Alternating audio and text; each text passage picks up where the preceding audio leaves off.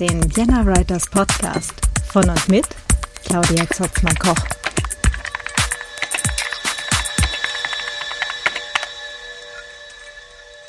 Hallo und herzlich willkommen beim Vienna Writers Podcast. Äh, heute hier gar nicht alleine, sondern ich habe zwei ganz wundervolle Gästinnen hier bei mir. Äh, einmal die Christina Behran. Hallo Christina. Hallo. Ähm, du bist Psychologin, habe ich das richtig gesagt? Ja, völlig richtig. Psychologin ist total richtig. Und es gibt eine ganze Menge Dinge, die man so als Psychologin machen kann. Zum Beispiel klinische und Gesundheitspsychologin sein, das bin ich. Und Arbeits- und Organisationspsychologin bin ich auch. Wow, okay. Und dazu haben wir noch die Theresa Hannig. Hallo Theresa. Hi, servus, guten Abend. Genau, und äh, du bist äh, quasi deutsche äh, Bestseller-Autorin im Bereich Science Fiction. Wie du das so sagst, hört sich super an. Äh, Würde ich gerne unterschreiben. Bestseller ist ja immer so ein Ding, da weiß ich nicht, wer das immer entscheidet, aber äh, ja, ich bin deutsche Science-Fiction-Autorin, ja genau. genau, und äh, auch noch äh, ungefähr 100.000 andere spannende Dinge und Projekte, bei denen du mitwirkst. Ja, das stimmt. Es, es läppert sich. Es wird immer mehr. Ja, es gibt immer viel zu tun. Wie immer, genau. genau. Und wir sind heute hier äh, quasi in einer Verlängerung eines Gesprächs, das wir äh, bei der Privacy Week 2020 hatten, mhm. ähm, wo wir, äh, ich glaube, im Vorfeld eines Panels, das wir gemeinsam äh, bestreiten durften, uns äh, schon so nett über Figurenentwicklung äh, in Romanen unterhalten hatten. Und dann haben wir beschlossen, das machen wir doch einfach nochmal als eigene Podcast-Folge an einer Stelle, wo es dann auch hinpasst. Mhm. Genau. Und äh, auf die Art und Weise sind wir jetzt hier zusammengekommen. Schön ist ja, das, das cool. gefällt mir. Ja, ja. Mhm. Dass es geklappt hat, gell? ist schon wieder zwei Monate her, Wahnsinn. Ja. Alter, ja, oh war ja fast drei, also zweieinhalb. Hm. Ach, stimmt. Krass. ja, schon Mitte Januar wieder. Genau, also äh, Zeitpunkt der Aufnahme 15. Januar 2021. Wow. Wahnsinn, ja. Genau. Ähm, ja, und äh, ich glaube, die, die Zusammensetzung, also äh, jetzt äh, AutorInnen oder beziehungsweise zwei Autorinnen und eine Psychologin ähm, mhm. so äh, zum Thema Figurenentwicklung und mhm. äh, wozu brauchen wir die überhaupt und so weiter. Ähm, ich bin jetzt auch gleich mal ganz gespannt, was wir heute hier alles Spannendes zusammentragen werden. Mhm. Vielleicht mal äh, erste Frage Richtung Theresa. Ähm, also wir haben ja so in Büchern haben wir ja so Welten, ne, also so Orte, Handlungsorte. Wir haben die Handlung selber, den Plot, und dann haben wir halt Figuren. Mhm. Ähm, vielleicht eine ganz doofe Frage so zum Aufwärmen. Was ist bei dir häufiger als erstes da?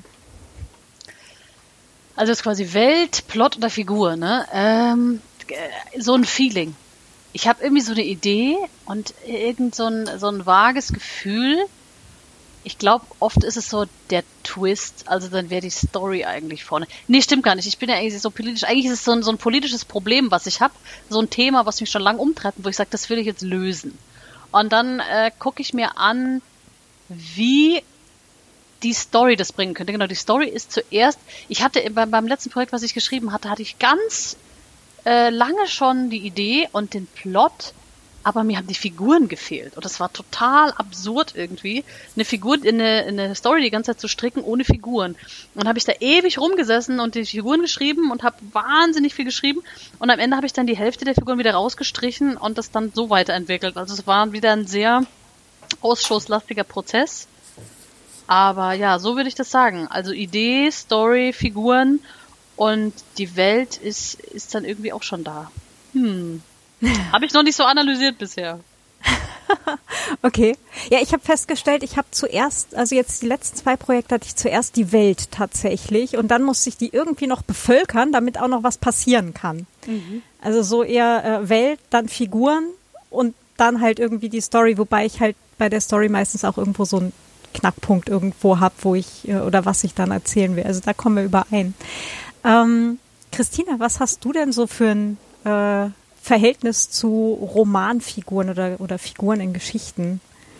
Ähm, also ich liebe sie, das muss man sagen. Also ich liebe es zu lesen, bin eine regelrechte Leserate, wobei ich muss sagen, ein Sachbuch habe ich schon mitgeschrieben, wissenschaftliches und bin jetzt auch gerade an, an einem wissenschaftlichen Werk, aber das ist natürlich eine ganz ähm, andere Geschichte, wobei ich mir denke, ich muss mich ja auch einlassen auf äh, den Leser, die Leserin, also auf das Publikum beispielsweise. Ähm, um den Inhalt so verdaulich und so hilfreich wie möglich zu machen. Das ist natürlich ein ganz ähm, anderer Zugang, aber ich bin wirklich eine, eine Leseratte der allerersten Stunde und habe tatsächlich ähm, ganz früh angefangen, Mythen zu lesen, Epen, griechische Götter und Heldensagen, die deutschen Heldensagen. Das war so meins und ich treffe die immer wieder ähm, auch im Alltag so diese Archetypen, muss ich sagen. Das ist so mein, mein, erster, mein erster Einstieg in die, in die Figuren, die ich so wiedererkenne. Uh, ja, das mit den Archetypen ist auch ganz spannend. Da kommen wir auch gleich nochmal hin. Mhm. Da bin ich auch schon sehr, sehr neugierig gleich drauf auf, ähm, auf deine Einsicht äh, auf, auf das Thema. Darf ich da ganz, ganz kurz was ja. fragen? Weil mich das gerade interessiert. Wo triffst du diese Archetypen? Jetzt in der Literatur oder im echten Leben?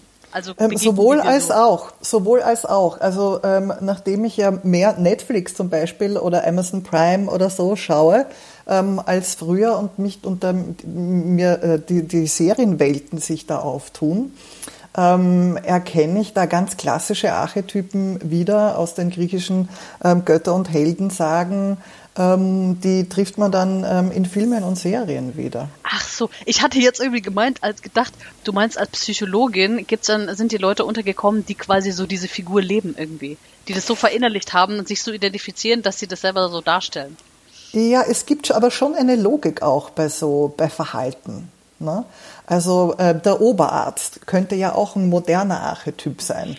Den erkennt man im alltäglichen Leben ähm, oder in der Schwarzwaldklinik, erkennt man den sofort, ob der den weißen Kittel jetzt anhat oder nicht. Das ist eine sehr interessante Frage. Da könnte man so eine Show draus machen. Du stellst zehn Leute und sagst, wer ist der Oberarzt? Ja, das geht. Das, das könnt, machen wir doch eine Show. Hallo, Wunsch. Wunsch an die Chefin hier. Machen wir doch eine Show. Das ist sauer lustig. Ja, bestimmt. Also, also ein Handwerker äh, erkennt sie sich ja gleich an den Händen, ne? Aber aber so an der Attitüde, boah, mhm. ich meine, das, schürt natürlich Vorurteile und sowas, aber ich finde es auch witzig. Ja, aber das lieben wir ja und das hat ja seine Berechtigung. Also Stereotypen haben ihre Berechtigung, weil ähm, wir können ja nicht immer ähm, mit unserem Gehirn alles neu erfinden, das geht nicht. Ne? Also wir müssen uns an das halten. Also wir schaffen unsere Realität von in unseren Gehirnen ja eigentlich selbst, weil wir die Erfahrungen, die wir haben, ähm, aus der Vergangenheit in die Gegenwart und in die Zukunft projizieren und da haben wir Stereotypen. Mhm. Das ist so. Und alternativ hätten wir ja noch den Teil mit machen Sie eine typische Handbewegung. Gute Idee. Unterschreiben oder die Rezepte unterschreiben. Ja, ja. Wobei so ein Oberarzt und ein Geschäftsführer, vielleicht kennt man die gar nicht so auseinander, wenn, wenn sie so ihre, äh, nicht ihre typische Kleidung anhaben. Die, die gehört aber auch dazu, zu, zu diesem Wiedererkennen. Ne? Wobei ich jetzt sagen muss, in meinem Bekanntenkreis, ich habe sowohl einen Oberarzt als auch einen Geschäftsführer, aber die, die ähneln sich ja so gar nicht. Mhm, na schau. Also, da müsst ihr Die nehmen wir schon mal für die Show. Ja, die nehmen schon für die Show mal mit, die sind schon engagiert. Genau. Der Herr Direktor Lose könnte den Direktor zu äh, in der Arbeit lassen und nur als Herr Lose nach Hause kommen, ja. Mhm. ähm, ja, aber wo wir eigentlich schon gerade mittendrin stecken und halt auch äh, Richtung Archetypen, ähm, also das ist jetzt natürlich eine sehr plakative Darstellung, ne? Oder vielleicht fangen wir auch einfach genau an, an dem Teil mal an. Ähm, wenn wir jetzt halt gerade so sagen, ja, diese Archetypen, ähm, die hatten wir ja gerade eben, ne, Christina, du meintest das mhm. ja eben gerade vorher schon, eben so in diesen äh, archaischen ähm, Gattungen und so weiter, da war das halt äh, relativ üblich oder halt auch so Märchen und so, wo wir dann mhm. halt die gute Großmutter, den bösen Wolf ne, und so weiter, mhm. die üblichen, ähm, der jüngste Sohn und so. Mhm. Mm, wo hattest du denn äh, da sonst äh, ja Verbindungspunkte? Also du hast gesagt, äh, du hast dich da auch eine ganze Weile mal mit Archetypen und so beschäftigt, ne? Ja, also vor allem, wie, ähm, wie moderne ähm, Archetypen ausschauen. Also in Amerika ist ähm, sicherlich zum Beispiel ein Cheerleader ein Archetyp. Und wenn man einen, ähm, wenn man einen Archetyp hat, der kann der sich nur auf eine ganz bestimmte Art und Weise verhalten in einer Geschichte.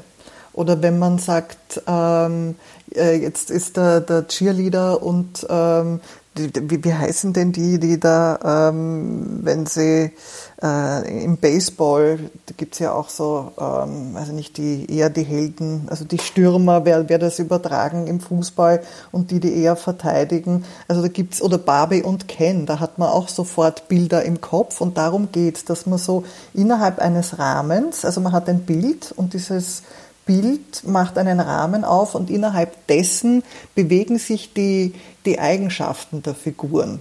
Und allein, dass man sich nur auf ein, auf ein, ein Wort oder auf einen Begriff bezieht, tut sich ähm, ein ganzer Film eigentlich auf im Kopf. Das finde ich interessant.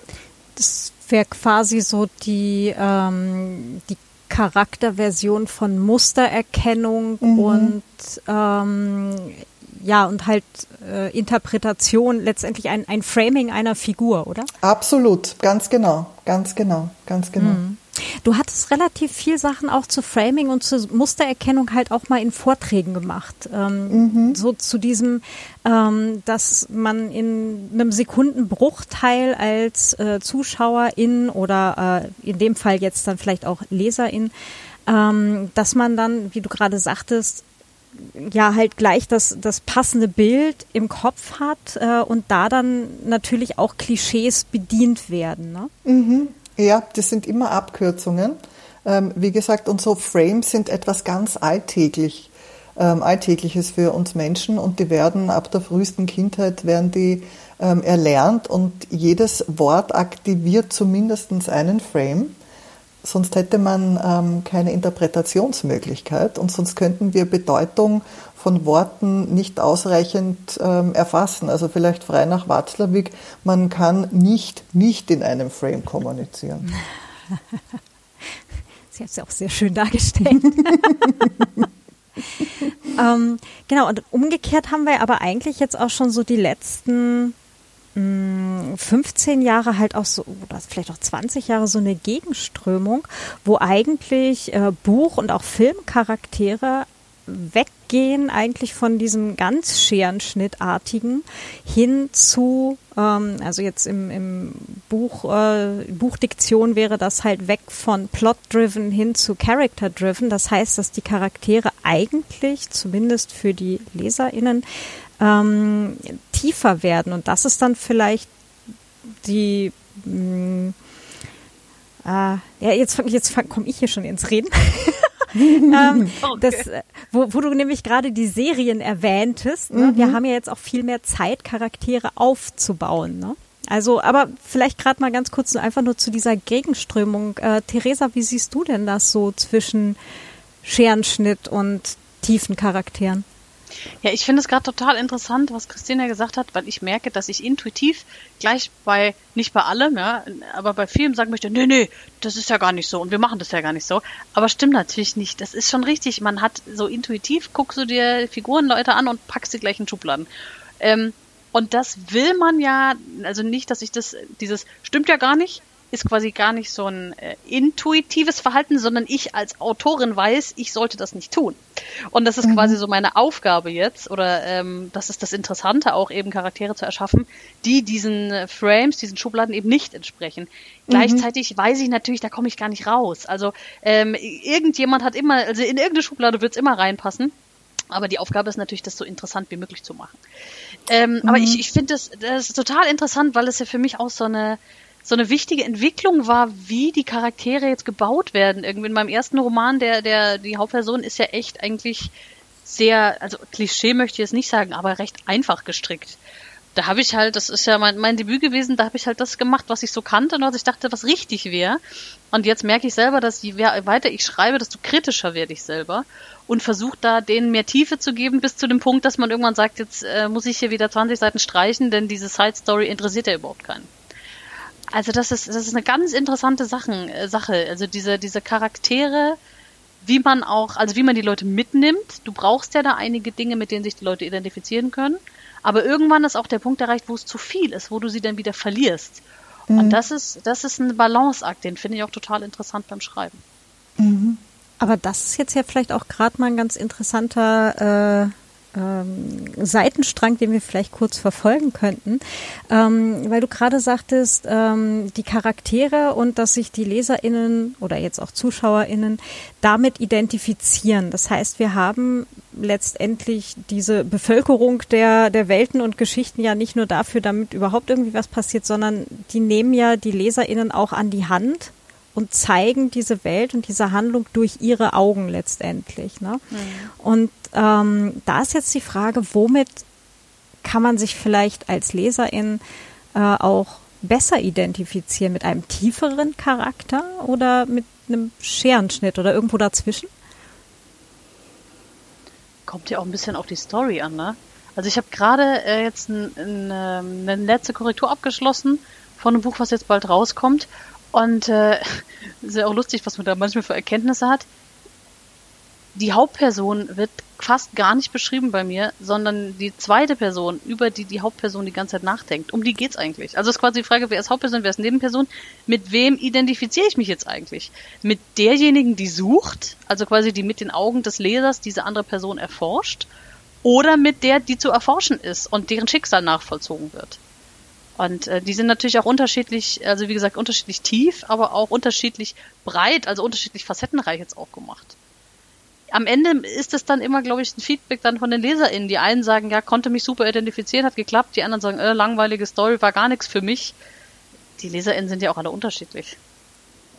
Ja, und das ändert sich auch. Also ähm, es gibt schon das eine oder andere Buch, ähm, wo ich eine, ähm, wo ich mich mit einer Figur identifiziere bis zu einem gewissen Grad und die finde ich dann in drei Jahren aber blöd, wenn ich es nochmal lese. Ne? Mhm, und denke ja. mir, wie, wie gibt's denn das überhaupt?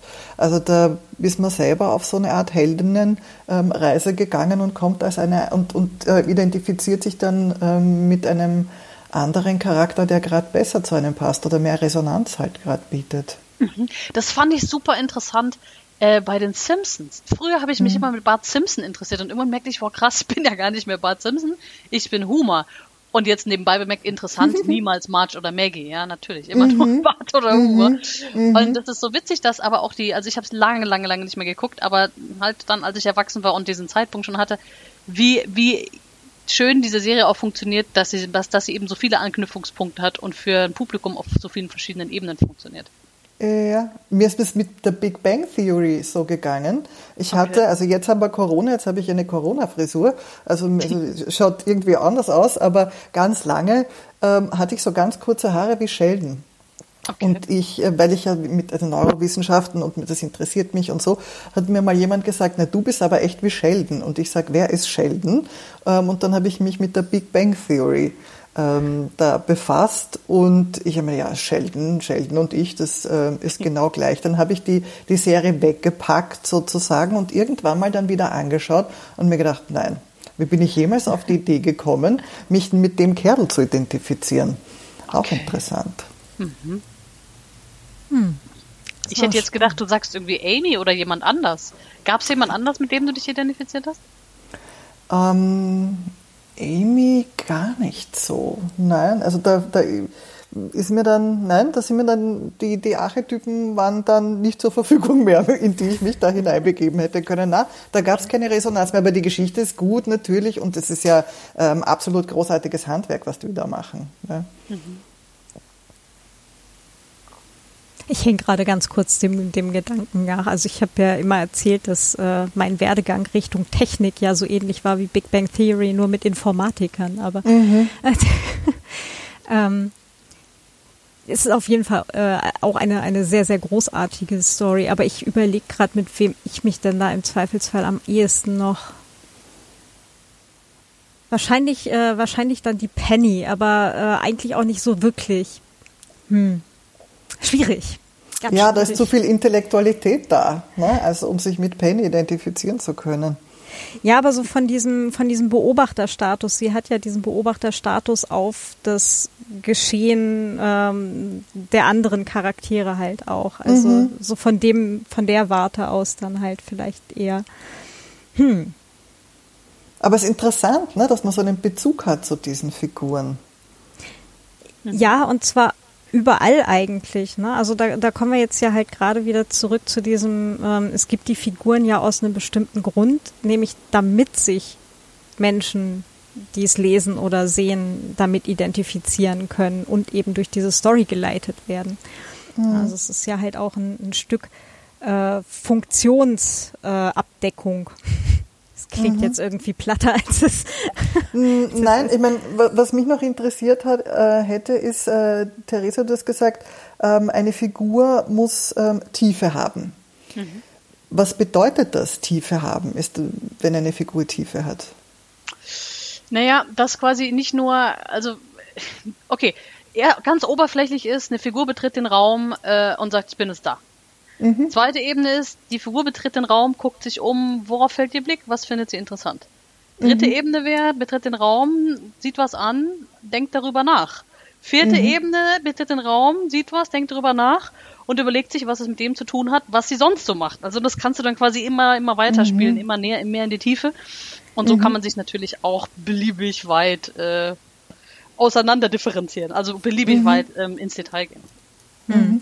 Und du könntest jetzt natürlich halt auf die Story-Ebene gehen ne, und äh, dann halt schauen, ähm, welches Ziel hat diese Figur ne, und mhm. äh, was ist letztendlich ihr Hindernis, also was ist der Konflikt, der dann äh, in dieser Story äh, entsteht dadurch mhm. und äh, was ist letztendlich auch ihre Fallhöhe, also was steht bei dem Ganzen halt auf dem Spiel. Ne? Mhm. Ähm, und das ist, äh, das ist dann halt auch wieder so dieser, dieser Funktionsteil von Figurentiefe, ähm, wo wir jetzt dann, was ich vorhin meinte, wo wir uns halt wegbewegt haben von dem ganz schweren Schnittartigen hin zu recht tiefen Charakteren. Ähm, Genau.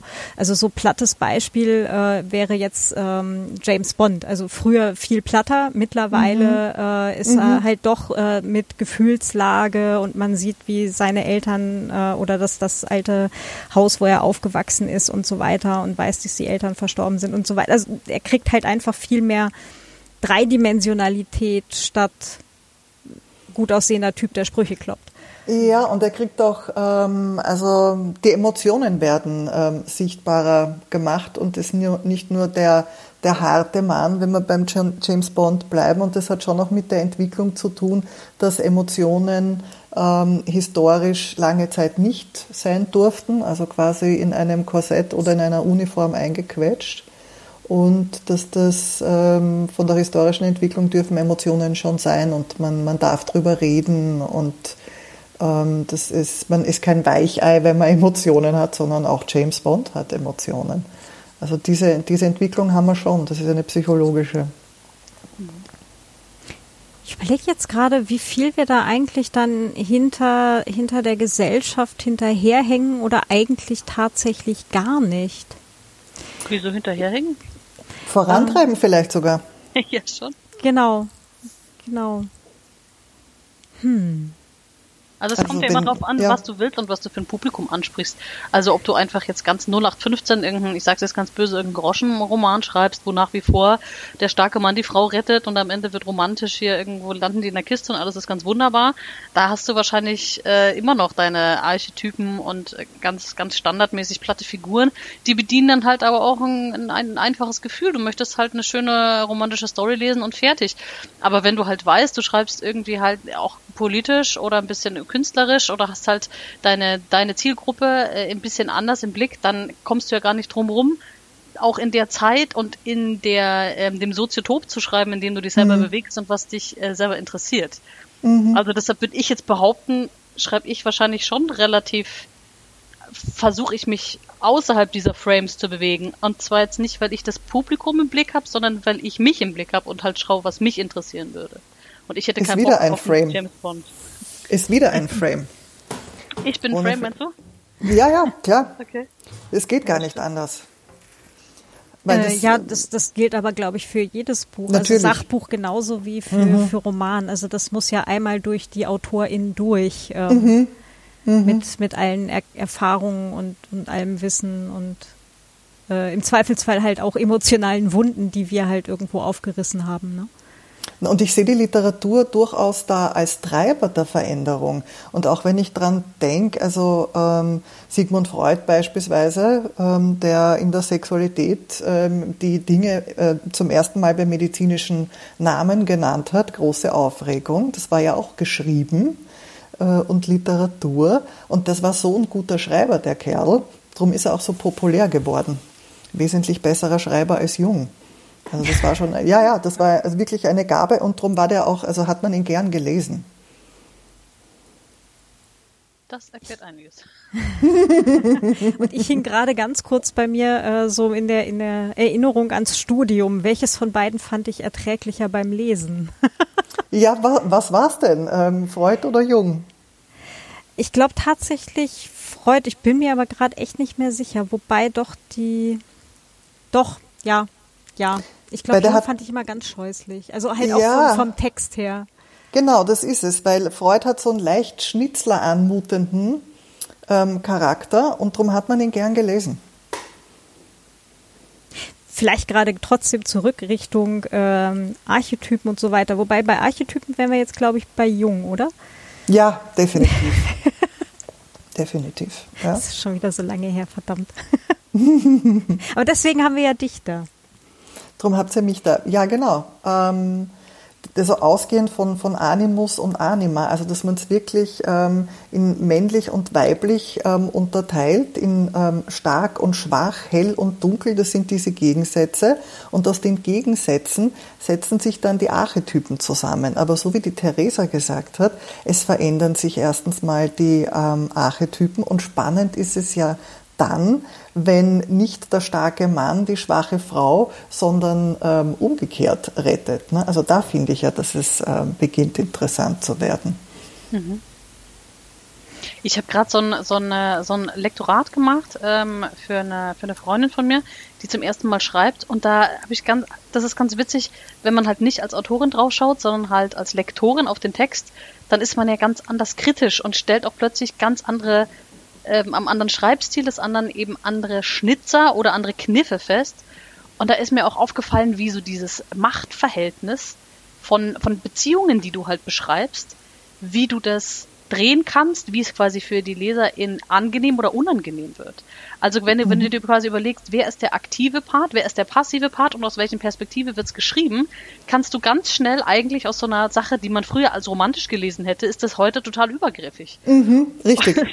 Und, und, das, und das fällt einem mir jetzt halt auf in dem Lektorat. Und ich habe gesagt, ey, das musst du anders machen. Du musst quasi die, Perspe die Perspektivfigur, die muss unsicher sein. Und der andere, und dann muss, weil die fühlst du ja selber, du weißt, wie sie sich fühlt, du weißt, der liebt. Und der Gegenpart, der muss aktiv sein, weil dann hast du dadurch den Consent und die Bestätigung. Wenn du es andersrum machst, du selber bist aktiv, der Gegenüber ist unsicher, dann hast du gleich mhm. eine Rape-Story, die niemand lesen möchte. Mhm. Mhm. Obwohl es ganz anders mhm. intendiert war. Ja, genau. Genau. Und, und obwohl du es eigentlich ja ne, ähm, sagst, dass du die die ähm, die Hauptfigur, also die, die sich letztendlich äh, oder die, wo sich die Leserinnen eigentlich am meisten mit identifizieren und die die Leserinnen durch die Geschichte begleitet ne, oder führt, ähm, das ist ja auch letztendlich letztendlich die Person, die am aktivsten ist und die die äh, Handlung eigentlich aktiv mitgestaltet. Und da hast du jetzt natürlich dann ähm, als, als Autorin auch diesen Konflikt, das dann äh, irgendwie äh, trotzdem glaubhaft natürlich hinzu, äh, hinzudrehen. Ne? Ja, wobei ja, wenn man es ganz realistisch beschreibt, niemand von uns, also ich, ich kenne jetzt niemanden, der verliebt war und gesagt hat, bumm, zack, dich nehme ich, wir heiraten jetzt. Also so funktioniert's ja auch nicht. Man, man ist ja nicht der Verliebte und der aktive Part und gleich ganz selbstsicher, alles drei. Und viertens funktioniert alles noch und fünftens Happy End. Das passiert ja gar nicht. So gesehen ist es auch völlig natürlich, dass du als Perspektivcharakter halt Unsicherheiten hast und, und mhm. abwartest und schaust, wie dein Gegenüber sich verhält. Also eigentlich ist es je, je menschlicher und je weniger gekünstelt man das schreibt, desto näher ist es an der, also desto glaubwürdiger und emotional nachvollziehbarer ist es auch. Also eigentlich ist es sogar leichter auf diese Art und Weise, habe ich das Gefühl. Mhm. Mhm. Mhm. Ja. Christina, weil, du hattest, glaube ich, gerade noch, ne? Ja, weil ähm, ich so überlegt habe, weil sich ja ähm, etliches ändert auch. Hm. Ähm, es ist ja so, also in, in, in einer Story gibt es ja den Held, die Heldin und die, die verfolgen ja eine gute Sache. Ne? Die haben ja ein Ziel. Und diese, diese gutes, also was eine gute Sache ist oder was ein Ziel sein kann, das hat sich ja auch verändert. Also da mhm. haben wir ja auch einen Wertewandel. Das passt zu dem vielleicht, was die Theresa auch gerade gesagt hat. Und ähm, eine, eine Heldin ähm, darf ähm, anders ausschauen und anders agieren als früher und dementsprechend schauen ähm, die Verbündeten und die Widersacher, die Bösen, ähm, die Eliten, ähm, schauen mittlerweile auch anders aus. Also mhm. sich einen, einen Roman von Jane Austen herzunehmen, das ist nahezu unerträglich. Ne? Mhm. Ja, Aber für mich ist auch mhm. unerträglich im Übrigen, ähm, ich hoffe, ich kriege da keine bösen, ähm, mir ähm, Sex and the City anzuschauen. Das heute auch nicht mehr aus. Oh, ich habe das vor 20 Jahren das letzte Mal gesehen. Ich habe gehört, die machen neue Folgen. Ich dachte mir, das mhm. kannst du wahrscheinlich nicht Was ernsthaft? Mhm. Ja, also, also damals ja. mochte ich es tatsächlich ich ganz auch, gerne. aber jetzt geht's nicht mehr. Jetzt mhm. geht es nicht mehr. Immer nur auf der Jagd nach einem Mann und irgendwie sich diverse Gewänder anziehen. Das darf ja wohl nicht wahr sein. Also wenn ich das, darum sage ich, ich hoffe, ich kriege keinen Ärger, aber ich fasse das jetzt mal so zusammen. Also das, was ich super gefunden habe, ich konnte es nicht abwarten, bis die nächste Folge daherkommt. Das geht überhaupt gar nicht mehr. Und da merkst du, dass sich was getan hat. Wobei es ja äh, zumindest die allererste Folge in meiner Erinnerung jetzt zumindest war Sex Like a Man. Das heißt eben genau halt auch da sich dagegen halt wenden ne? und, und sagen, nee, wir wollen das jetzt aber hier auch genauso haben, wie die Männer das hatten oder zu dem Zeitpunkt auch immer noch haben. Aber, aber es waren doch trotzdem die Prioritäten. Ja, es war vielleicht die Attitüde ja. anders, aber die Prioritäten mhm. waren ja immer noch die alten. Deshalb ist ja. das vielleicht auch so unangenehm. Mhm. Aber das ist ja letztendlich ein Zwischenschritt, den wir auch brauchten auf dem Weg zu dem, wo wir jetzt sind. Ja, sicher, sicher. Weil zwischen, zwischen 1950er Serien hier äh, bezaubernde Genie und sowas, was mhm. ich als mhm. Kind äh, total gerne geschaut habe, mhm. äh, wo wir aber halt auch noch mit einem Frauenbild ganz woanders mhm. sind. Ne? Dann Sex and the City und dann, wo wir halt heute stehen mit, ähm, keine Ahnung, Filmen wie ähm, The Girl with the Dragon Tattoo oder so. Ähm, mhm. Da ist, das ist ein meilenweiter Unterschied jeweils. Ne? Mhm. Da gibt's so diesen grandiosen Spruch, den es jetzt auch auf T-Shirts und Taschen gibt, äh, Tassen gibt von den äh, prä-raphaelitischen Girls. Ich muss den kurz, ich finde den so klasse. Wenn wir uns treffen, machen wir halt so Mädchensachen. Philosophie, Business und Revolution. Yeah! ich will so eins haben. ich brauche das. ich glaube, ich, glaub, ich auch. das ist gut. Oh, ich glaube, ja. die ZuhörerInnen können dann in den Shownotes nachschauen. Wir werden dann im Zweifelsfall die T-Shirts oder Tassenbilder nachtragen. genau. Großartig. Mm, wunderbar.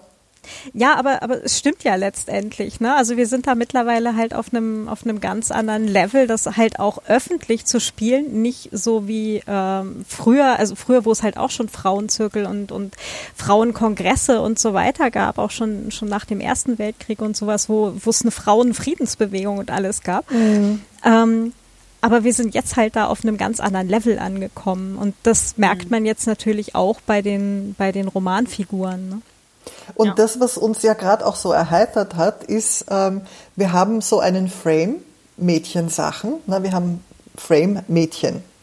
Und da gibt, also da, äh, innerhalb eines Sekundenbruchteils haben wir ja ähm, ein Bild dazu und da haben wir aber auch ähm, Erwartungen, was jetzt kommt, ne? so Mädchensachen.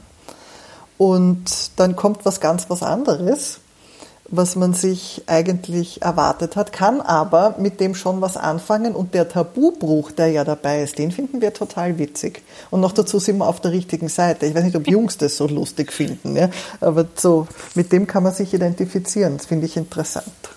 Mhm. Ob Jungs das lustig finden, werden wir feststellen an den Reaktionen der Hörer. Mhm. genau, schreibt uns doch dann einfach mal bitte eine E-Mail oder äh, einen Kommentar.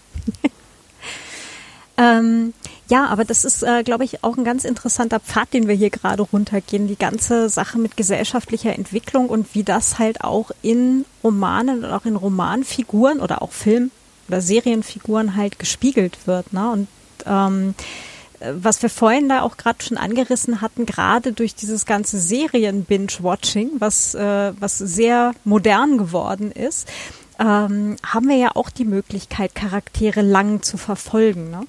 Mhm. Ja, und die, in den Serien entwickeln sie sich ja auch, Gott sei Dank, mittlerweile. Mhm. Aber sie dürfen sich nicht so sehr entwickeln, sonst erkennt, sonst erkennt man sie wieder nicht. Also den Frame müssen sie schon beibehalten, sonst ist man enttäuscht. Echt? Hast du da irgendwie negativ oder ein, ein zu weit entwickeltes Beispiel? Ich wüsste jetzt gar nicht. Da gibt es so Vampire Diaries, ähm, hat mich eine, eine eine, ich habe ja auch jugendliche Klienten und da muss ich mir dann, also müssen, dann schaue ich mir ab und zu was an, weil ich inspiriert werde. Da gibt es so Vampire und da, da weiß man dann nicht, also da, da gibt es zuerst den guten Vampir und den bösen Vampir-Zwillingsbruder. Und dann äh, wird der eine aber gut und der andere aber böse und dann ähm, ist das alles, und dann weiß man nicht mehr, wer der Gute und wer der Böse ist und dann ähm, sinken die Zahlen in den Keller und dann wird die Serie abgesetzt. Also das darf man dann offensichtlich nicht machen. Okay. Hm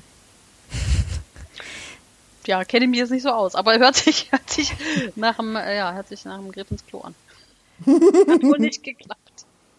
Ja, ja wobei.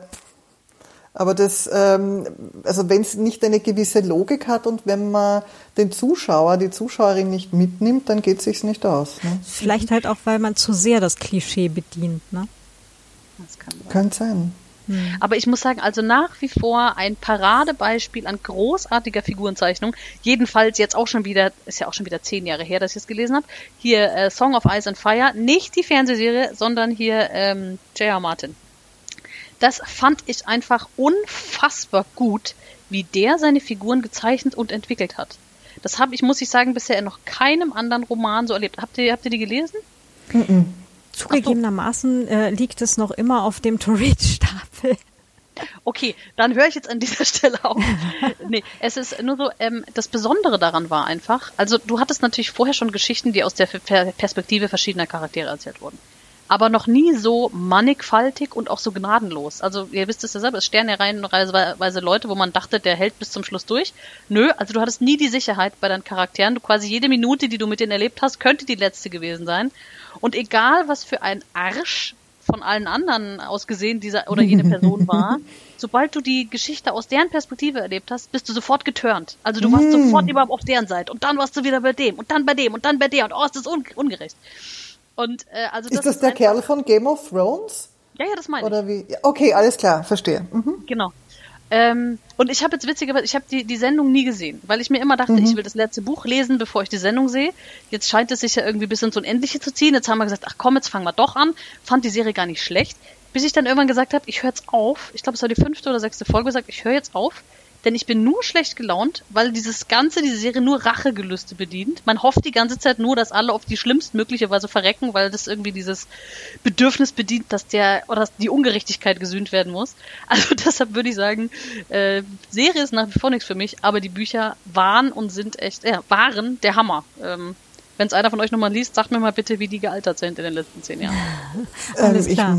Ich, ich, ich, lese das unbedingt. Das klingt nach einer super Werbung. Woran mich das erinnert, ist, dass ich ähm, den, den Film Troja, sagt euch der was? Das ist mhm. auch eine Weile her. Da hat Brad Mit Pitt Brad Achill gespielt. Ja, genau. Ja, ja. Das wissen wir noch, okay.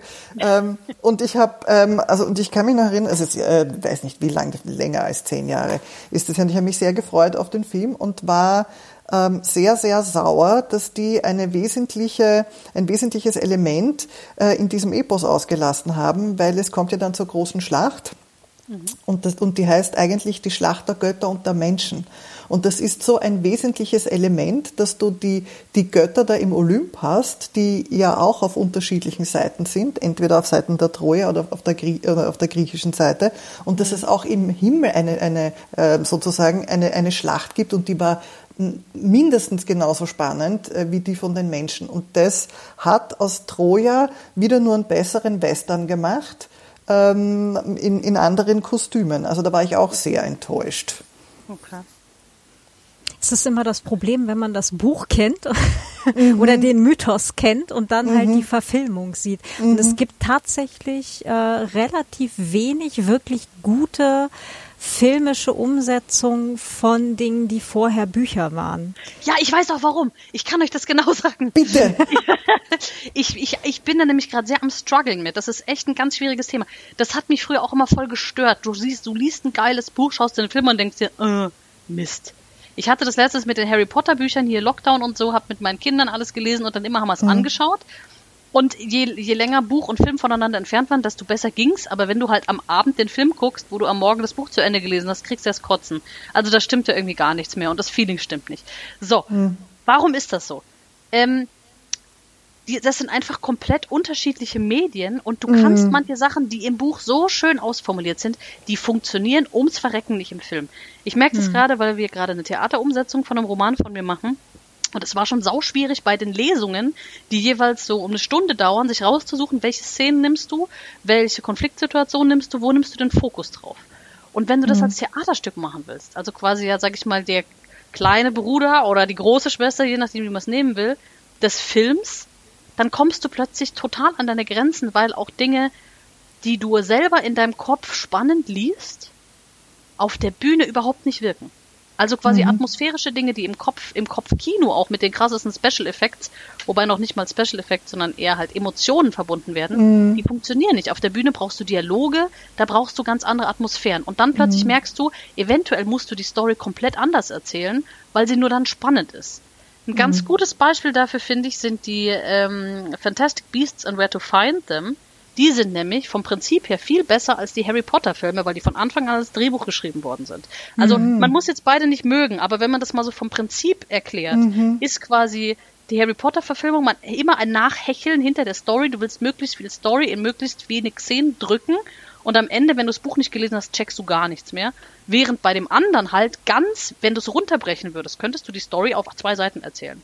Ganz mhm. wenig Story, aber halt als Film erzählt. Und das fand mhm. ich total faszinierend. Ich hoffe, ich habe mich mhm. jetzt hier nicht äh, hier verhaspelt. Ich hoffe, ihr wisst, was ich meine. Na, ich kann das total nach, total nachvollziehen. Es ist auch ein anderes Regelwerk dadurch natürlich wieder, wie mhm. was funktioniert. Ja, es ist sehr plausibel. Und du hast halt umgekehrt Sachen, die eben visuell viel besser funktionieren als äh, mhm. geschrieben. Ne? Also ja, das ja. hatte ich jetzt auch gerade das erste Mal, dass ich ähm, bin halt irgendwie unlängst über so einen Schreibwettbewerb gestolpert und fand halt einfach dann ähm, äh, die Idee so großartig davon und hatte auch gleich so eine Welt im Kopf und gleich irgendwie so eine so eine grobe Story und so weiter. Und ich hatte es aber total visuell im Kopf und habe jetzt echt ein Problem, es zu schreiben und mhm. habe mich auch wirklich geärgert, also weil wir wollten dann irgendwie den Abend uns noch einen Film zusammen anschauen und dann war so, ja, was wollen wir denn gucken? Und ich, also ich würde total gerne jetzt die Geschichte sehen, die ich gerade im Kopf habe. Das klappt hier gerade so nicht. Aber es ist halt auch, ne, also Theresa, genau das, was du gerade gesagt hast, ist ein ganz anderes Medium. Mhm. Und, und ganz andere er Erzählform tatsächlich, ja. Ja, genau, genau. Ja. Es gibt eine, äh, eine Verfilmung, die ich erstaunlich gut finde. Äh, das ist hier diese, was sind das, zwei, zwei Teile oder drei Teile, die Nebel von Avalon. Ende der 90er, Anfang 2000er. Wirklich? Ja. Nie gelesen, nie gesehen.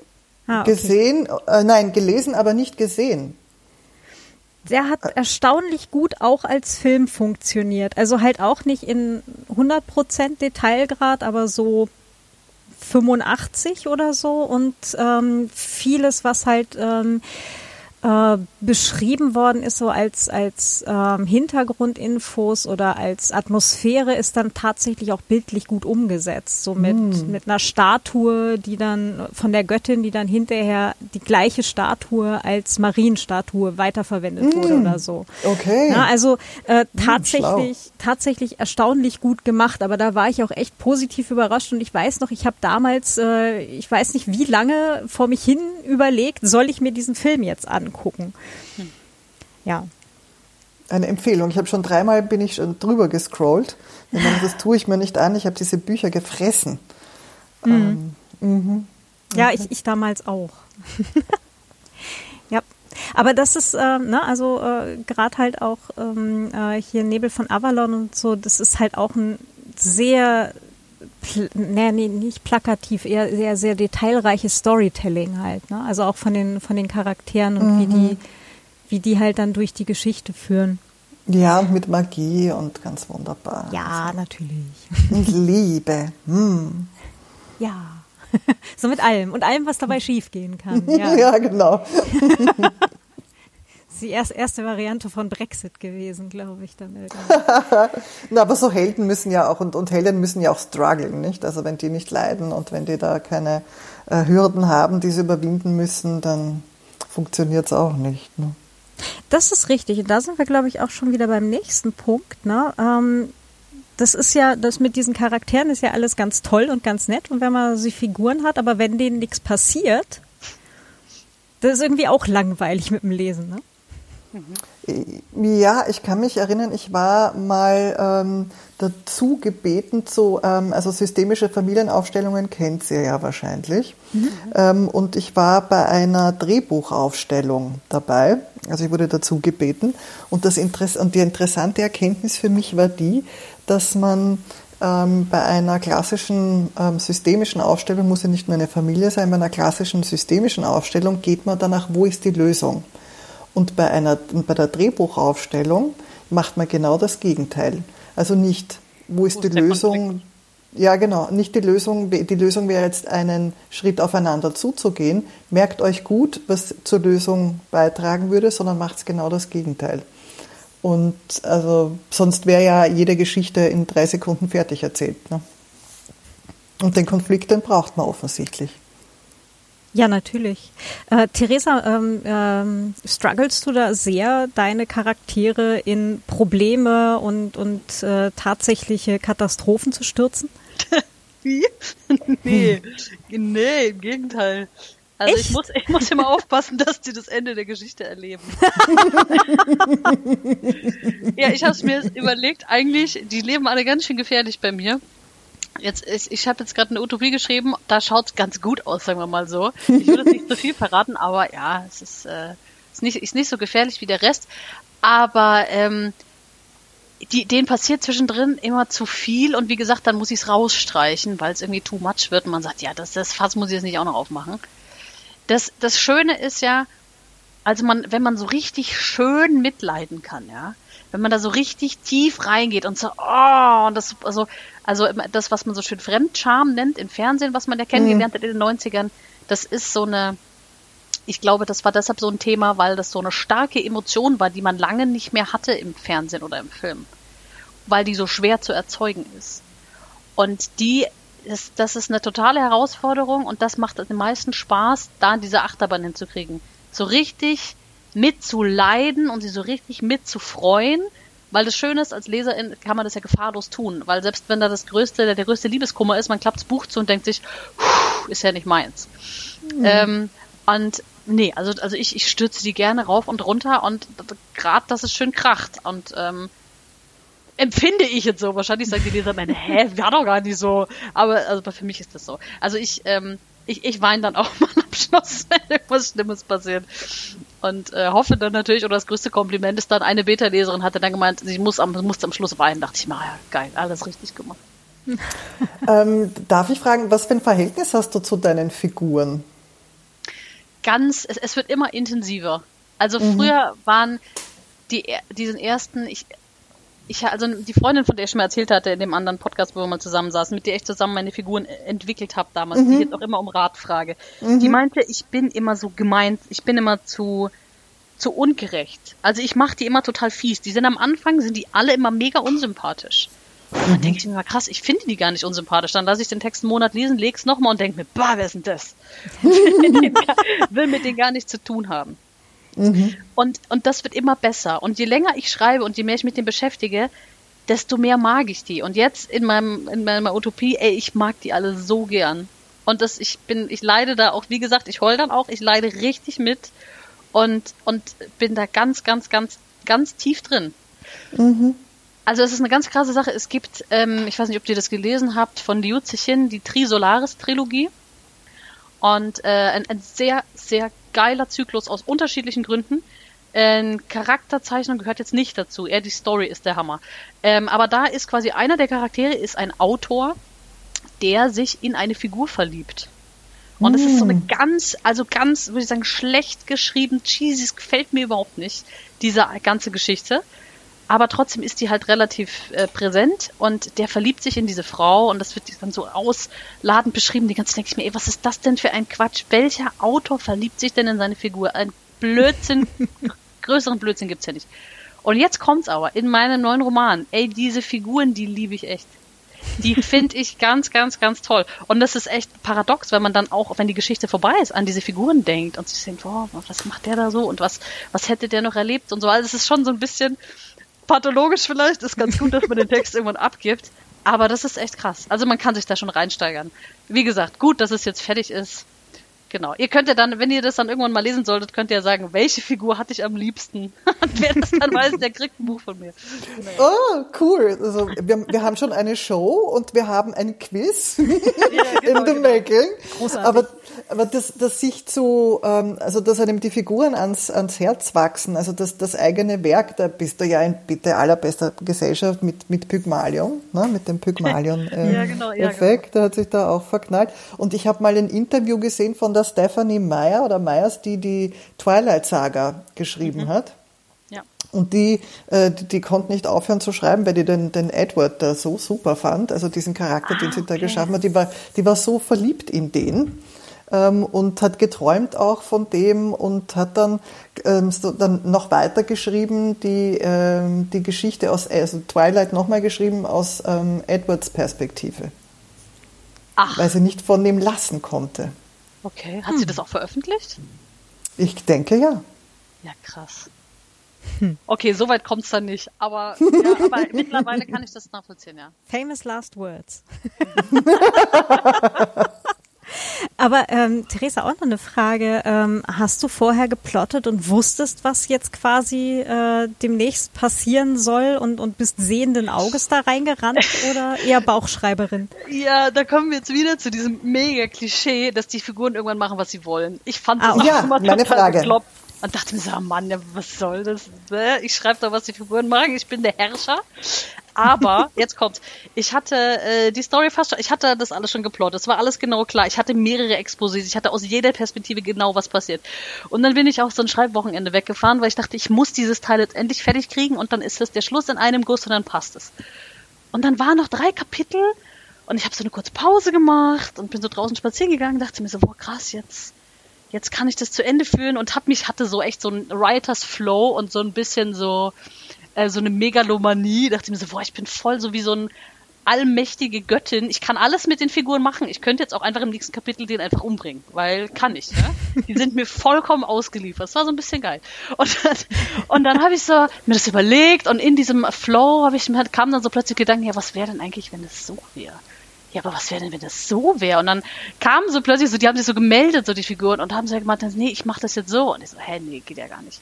Und dann wollte ich das gar nicht. Und dann haben die einfach Dinge getan und plötzlich hat das am allermeisten Sinn gemacht von allem, was ich mir so überlegt mhm. hatte.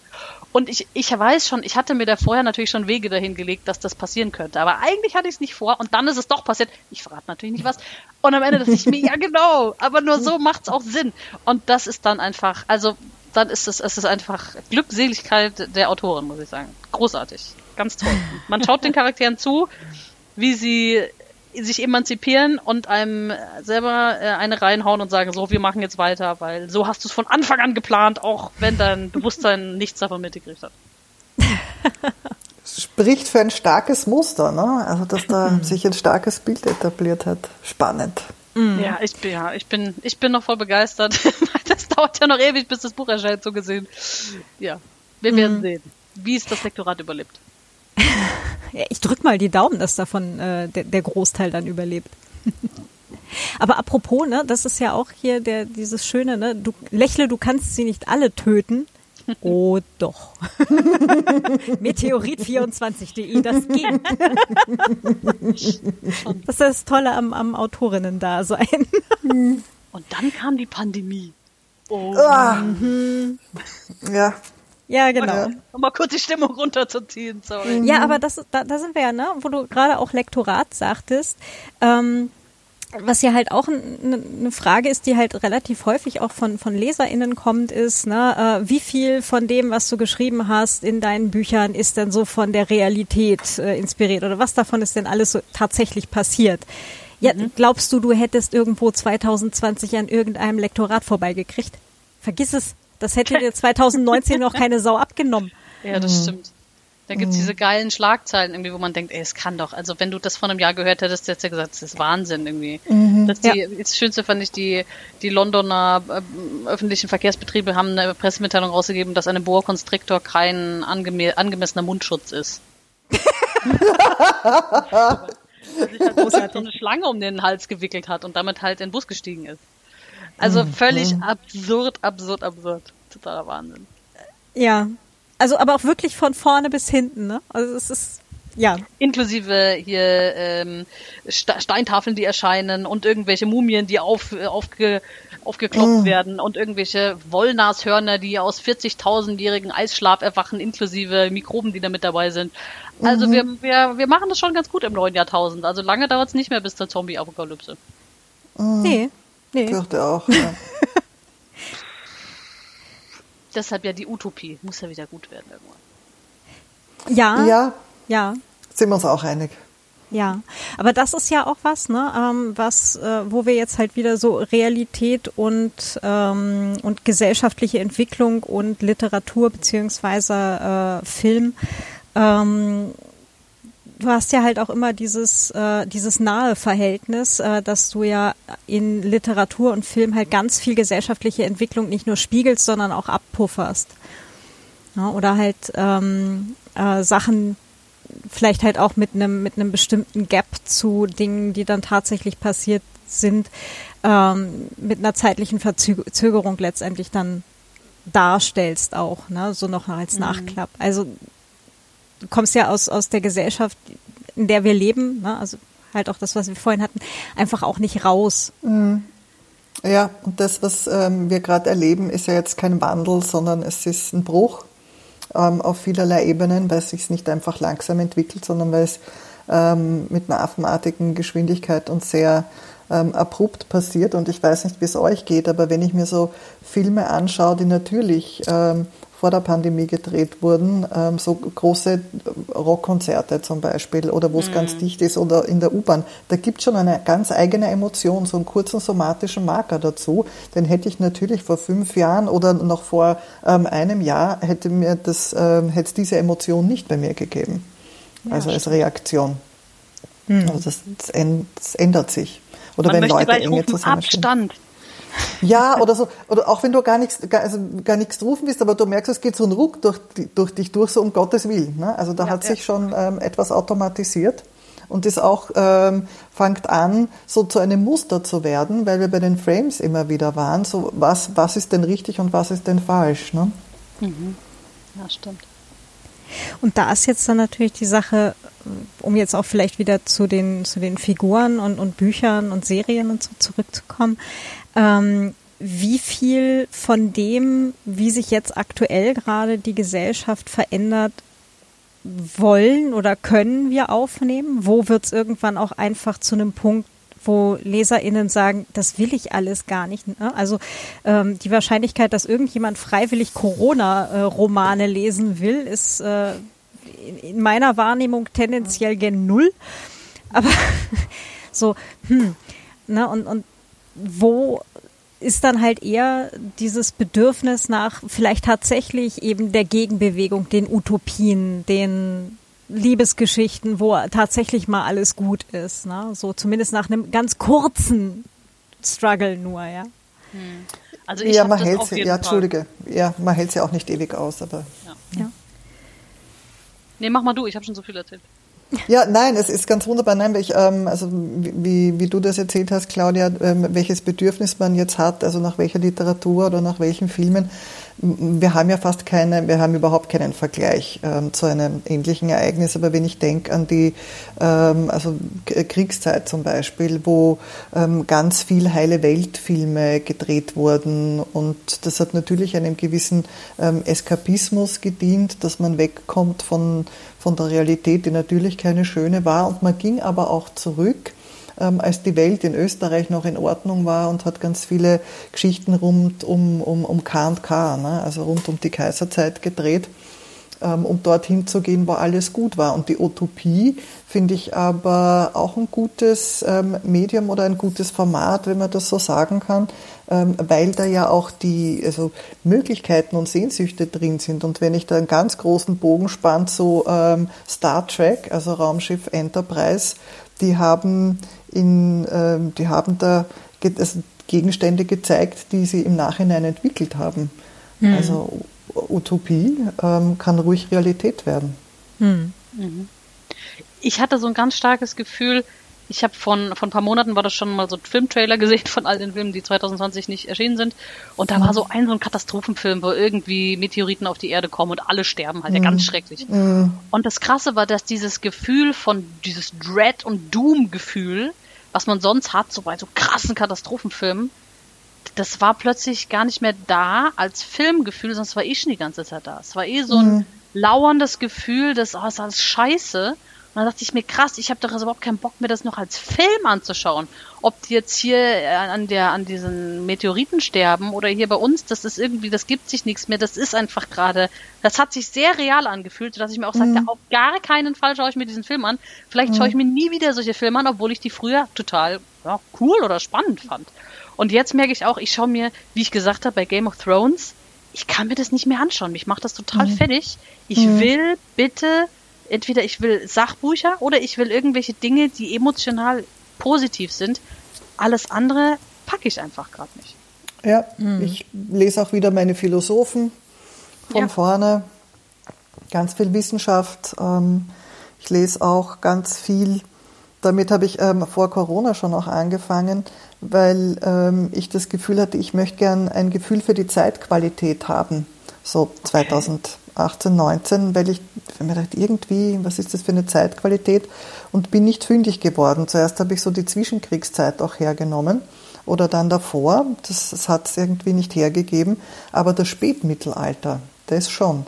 Und bei manchen Dingen habe ich das Gefühl, man entwickelt sich wieder zurück, was jetzt nicht unbedingt fein ist. Hm. Was meinst du genau?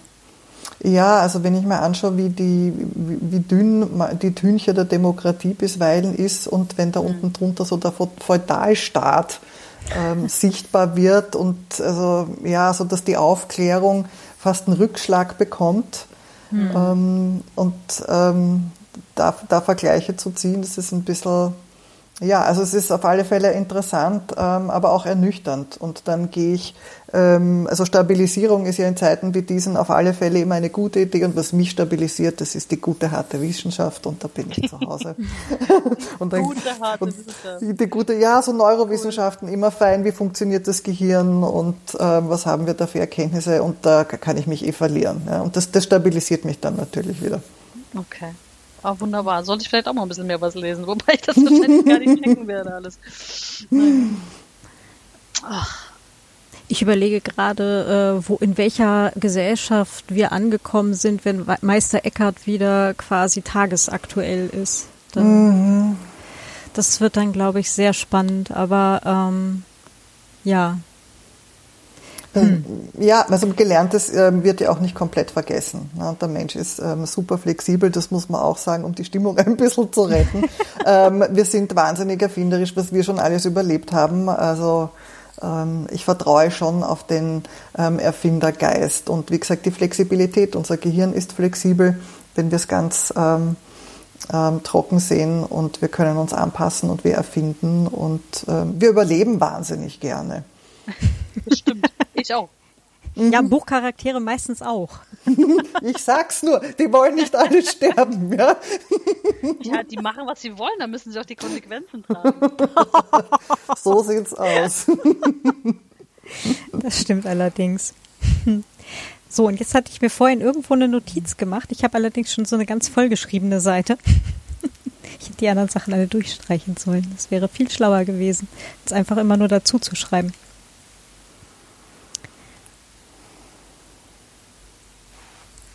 Verflixte Axt. Ich finde es gerade nicht. Ähm, okay, andere Frage. Ähm, gibt es äh, irgendeine ein, eine Art von Charakter, ähm, den oder die ähm, ihr gerne mal schreiben oder lesen würdet und bisher noch nirgendwo mal gesehen hattet?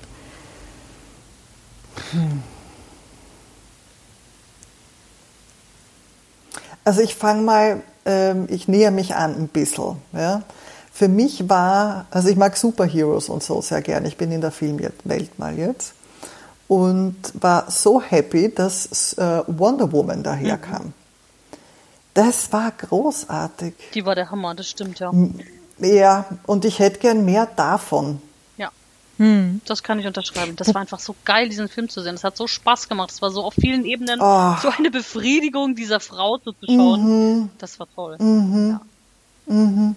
Ich bin ja übrigens auch ein großer Freund. Äh, wahrscheinlich werde ich jetzt hier äh, die, die nächste äh, Fuhre an Zuschriften gerade ähm, äh, triggern.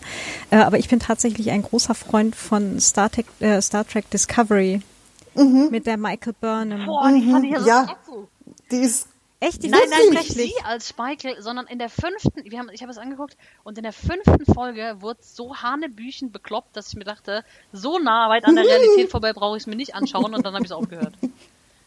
Also fünfte Folge welcher Staffel? Ja, ich glaube, es sind mittlerweile ja, ja, drei. erste. Also das war irgendwie, wo sie dann Zeitreisen, so. tralala, ich mir dachte, ach komm, jetzt das machst du auch noch auf das Fach, ich lass mal weg. Wobei mir ehrlich gesagt Picard ganz gut gefallen hat, aber irgendwie mag ich halt einfach ihn. Ja. Die Story war jetzt auch nicht ja, so der Hammer, aber er ist einfach ein cooler Typ. Ja, das, aber das hatten wir, äh, Christina, auch äh, schon, schon vor einer Weile, ne? Ähm, äh, also, der PK, der PK ja. ist super. Der, der, äh, was mir an dem immer so gut gefallen hat, ist, da findet man ja auch Archetypen ne, in diesem äh, Star Trek ähm, Next Generation. Der war nie beleidigt. Ein Mann, der nie beleidigt war und nicht nachtragend. Also, mhm. also, also man, wie oft siehst du das? Das ist ja total unrealistisch. das ist so die, Mann, du hast recht. Das ist ja, du hast vollkommen recht. Deshalb ja. ist der so cool. Das ist ja, ja. total super, ja. Es ist die beste Version von Mensch, die man irgendwie sein kann. Also jetzt charakteristisch. Ja, ohne jetzt cheesy. Dass er jetzt ein, ein alter weißer Mann ist, ist jetzt eine andere Sache, aber. Da kann er nichts dafür, dass er nur das Äußere. Innerlich nee. ist er ganz, ja. ist er weder alt noch weiß. Ja, das stimmt. Das stimmt. Und äh, unglaublich, unglaublich toller, toller Mensch, ja. Ach, ja. Aber da hätten wir schon ein paar, ne? Also, also eher mehr von dem, weil das, was noch nicht da ist, das kann man sich schwer vorstellen, aber so mehr von Wonder Woman oder mehr von, von ähm, Picard, ne? Wäre mhm. wär schon fein. Mhm. Ja. Theresa, irgendwie Ideen, was du als nächstes vielleicht auch gerne mal an Charakteren schreiben wollen würdest? Also ich, ich muss da fast jetzt hier äh, mit der Christina sagen, man, man kann ja gar nicht denken, was man nicht weiß. Ne? Also ich, das ist ganz schwierig. Mhm. Ähm, und so gesehen kann ich mir jetzt auch gar nicht vorstellen, wen ich gerne hätte, den es noch nicht gibt. Also äh, als Film.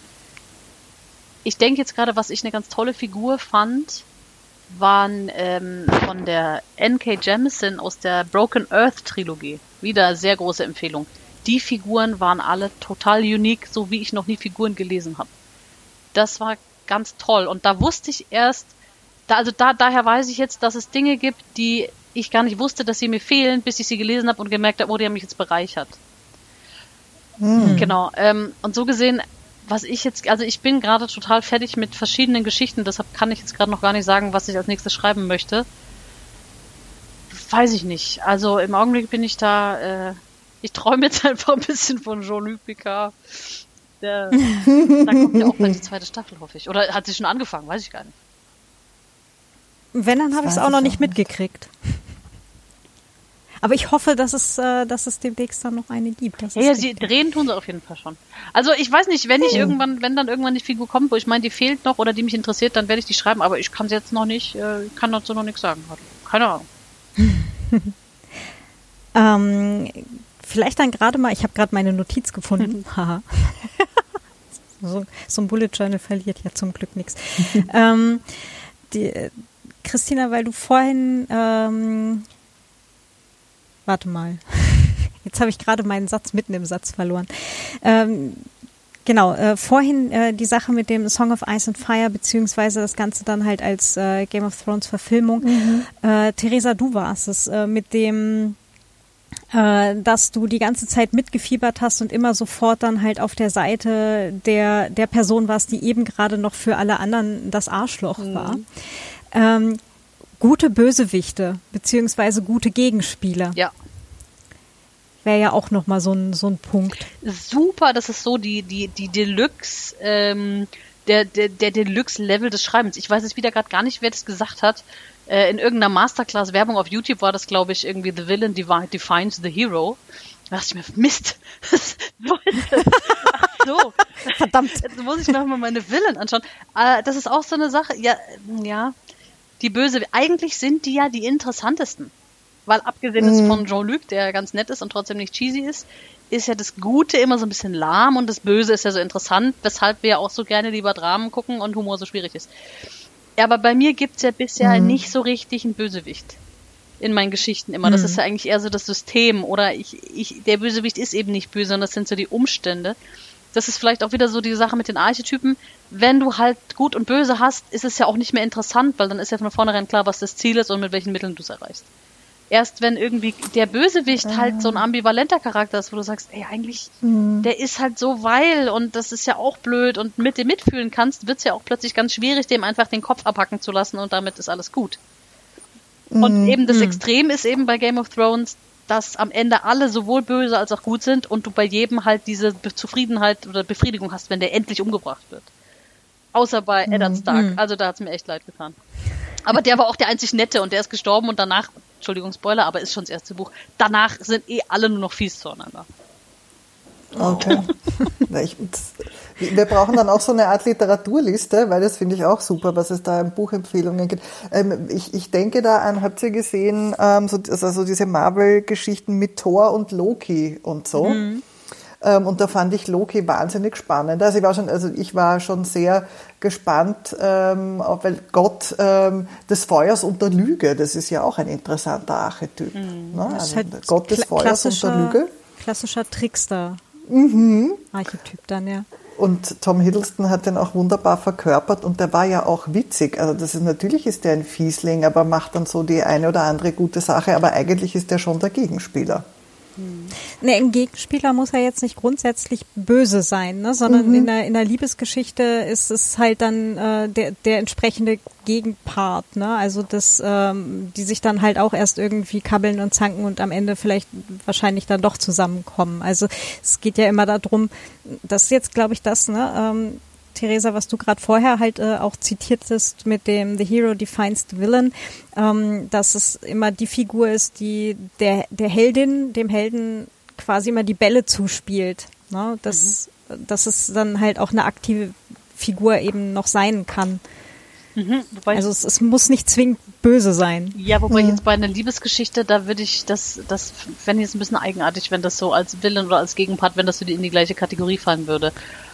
Aber nee, Ge Gegenspieler ist in Ping-Pong-Partner. Okay. Also tatsächlich eher so als äh, die, die Figur oder die Gegenfigur zur, ähm, zur, zur Heldin oder zum Helden. Ja. Okay.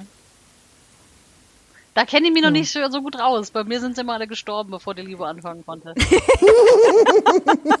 alle umbringen, immer alle umbringen. Das sind so viele Probleme ganz von Anfang an. Und auf Seite 12 waren alle Helden genau. tot. Jetzt kommt die Landschaftsbeschreibung. Großartig. Und dann fangen wir mit, mit einem Satz neue Helden einfach von vorne an. Sehr schön. Genau. Nee, aber äh, gerade halt auch die diese ambivalenten Figuren oder halt mhm. tatsächlich die in Anführungsstrichen Bösen, ne, die, die uns halt auch menschlich herausfordern, vielleicht mit ihren Ansichten, die sind ja auch letztendlich die Helden ihrer eigenen Geschichte. Mhm. Da ist ja dann die Heldin der Geschichte, der wir gerade folgen, ähm, ist ja quasi für die dann der Gegenspieler, die Gegenspielerin. Ah, okay, stimmt, ja. Hm. Ja, und Überraschung ist schon immer auch was Feines, nicht? Das und die, also, ist so eine, also Überraschung ist immer eine Belohnung für unser Gehirn. So, hm, das hätte ich mir jetzt aber nicht gedacht. Aber es muss logisch genug sein. Das schon. Hm. Ja, das stimmt. Und so, so Deus Ex Machina ist irgendwie auch äh, aus der Mode gekommen, so ziemlich. Ja, doch. und es war alles nur das ein ist mir regelrecht gar oh, Sehr ätzend ist das, gell? Oh Mann. Das ist Verrat. Ja? Das ist ja. Verrat am, am, am Leser, Verrat an der Leserin. Das geht gar nicht. Und was mich irgendwie auch jahrelang immer wieder genervt hat bei allen möglichen Büchern, ist diese unvorhergesehene Wendung für ein paar Seiten vor Schluss. Oh, Boah. da muss ich mir jetzt ausklinken. Das passiert relativ häufig bei mir. Äh? Aber es ist immer logisch, finde ich. Nee, nee, das Buch hört halt irgendwann also auf. Ich habe hab immer keine Lust, noch 20 Seiten Abspann zu schreiben. nee, aber ähm, dieses äh, und dann taucht doch noch wer auf und der ist dann Ach der so, Mörder nee, oder und dann ne, also so ne, so die die ganz cheesy ja, Varianten das, davon. Ja, das nein, das ist gemein, weil da bleibt das, man so lang dran und dann also ja. da, da verlässt ja, das das geht nicht. Also da verlässt man eigentlich eine Logik. Ja, und die, ähm, äh, da habe ich nämlich irgendwann auch, ich glaube, das zweite Buch war es bei mir, wo ich dann irgendwann auch, äh, also auch Spoiler, ähm, wo ich so keinen Bock drauf hatte. Welches Buch ist? Und dann äh, von mir, so, äh, mein, mein zweiter, mein zweiter Krimi. Ähm, wo ich dann da auch so keinen Bock mehr drauf hatte, weil das auch gerade echt alle gemacht haben zu dem Zeitpunkt, wo ich dann irgendwann beschlossen habe, ne, ich baue jetzt hier einen Täter auf und Spoiler, ja, der ist es dann auch, weil das ist so, ne, Faxendicke, das ähm, einfach einfach anders gemacht, eben gerade weil es alle gerade so machen. Das ähm, ja. Hm. Aber das war dann vielleicht so mein, mein rebellisches Autorinnen-Ich. Aber dann war es ja auch in einer gewissen Weise überraschend, weil man ja eigentlich nicht damit gerechnet hätte, dass du das dann genau machst. Wahrscheinlich, weil es machen ja alle gerade anders. Genau. Gegen den Mainstream, ne? Ja, das sollte ich mir vielleicht einfach auch auf irgendein T-Shirt schreiben. Das ist, ähm also das wird ein schwunghafter Handel, wird hier aufgezogen mit T-Shirts und, und Literatur Tassen und, und großartig. Ja, hervorragend. Also es wird, es werden lange Shownotes. jetzt, jetzt, jetzt fällt mir nochmal ein, warum ich, was ich so großartig fand, gleich am Anfang bei hier Broken Earth von NK, äh, NK Jemisin. Weil die am Anfang gleich einen Tabubruch gemacht hat, den ich nicht für möglich gehalten hatte, wo ich dachte, jetzt kommt immer gleich, es war nur ein Traum, aber das kam dann nicht. Weil nämlich das Buch, hm. ist jetzt nur ein Spoiler, weil es ist im ersten Kapitel gleich, das Buch fängt damit an, dass ihr dreijähriger Sohn zu Tode geprügelt wird. Ganz furchtbar, ganz, ganz schrecklich. Du liest es und denkst dir, um Gottes Willen, das kann ja wohl nicht wahr sein. Aber das ist hm. wahr. Und mit diesem Gepäck zieht diese Frau los in diese drei Bücher währende äh, völlige Apokalypse. Also total krass. Und die hm. ganze Zeit schwingt das quasi mit in dieser Figur. Das ist die ganze Zeit da. Und das hat mich total vom hm. Hocker gerissen. So. Das finde ich aber auch super spannend, äh, vor allem wenn, wenn du es halt auch dann wirklich, ne, wieder bei dem Punkt am Lektorat vorbeikriegst.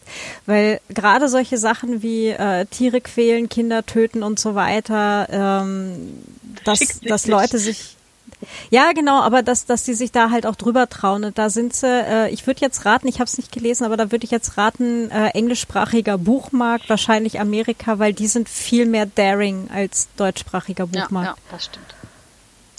Es beginnt mit einem Schatten, mit einem heftigen. Ne? Es beginnt eigentlich mit der Unterwelt, also in der Unterwelt. Mhm. Hm.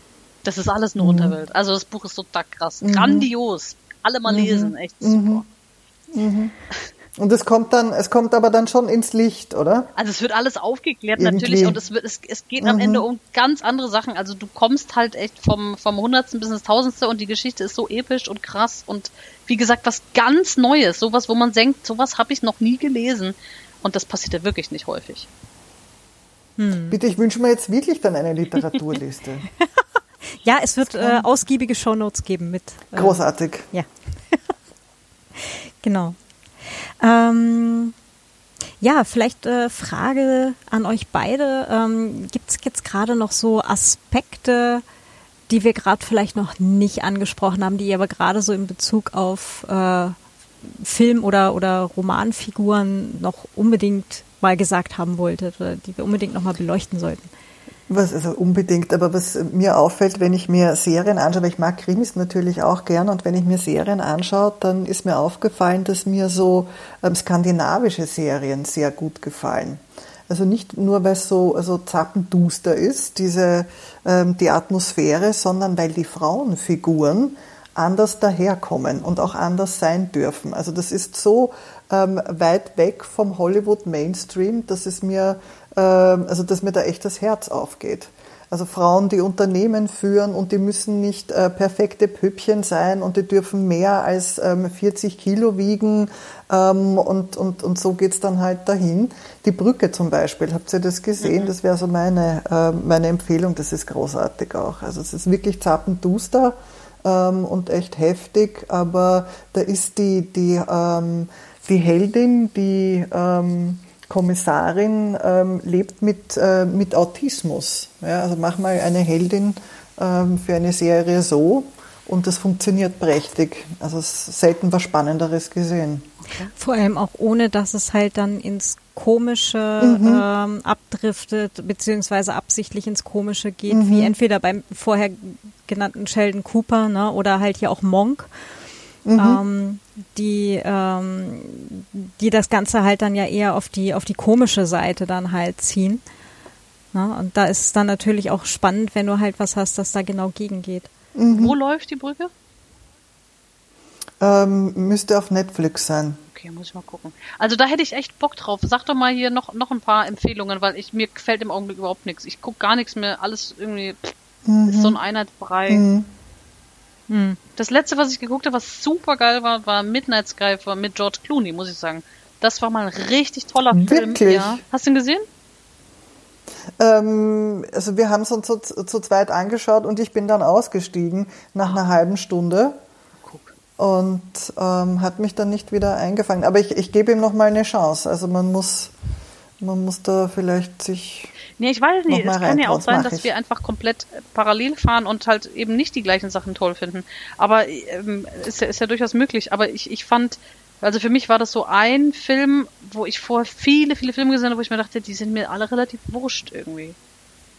Und ich mhm. dachte schon, das liegt Na, an mir und ja am Alter oder was weiß ich, an Corona, dass ich sage, ich kann Na, das ist ja hoch gelobt worden. Okay. Nee, nee, also von der Kritik hoch gelobt und Oscar-Kandidat und was weiß ich denn noch. Mhm. Vielleicht hm. deswegen. Ich mag, ich mag gehypte Sachen. Das nicht. kann ich verstehen. Ich hatte vorher nur ein, ein Interview mit ihm gelesen im SZ-Magazin und da haben die erfreulicherweise überhaupt nichts über den Inhalt des Films gesagt. Nur er hat halt so ein bisschen erzählt. Mhm. Und wir haben uns dann auch sofort, wir haben den ganzen Inhalt einfach zugehalten, schnell draufgeklickt und geguckt und wussten gar nichts. Und das war, das, das vielleicht war das auch das Richtige. Mhm. Hm. Ich fand jetzt äh, vor einer Weile, das haben wir letztes Jahr geschaut, ich weiß wahrscheinlich auch spät dran und ähm, äh, das ist, ich weiß, die Serie polarisiert auch.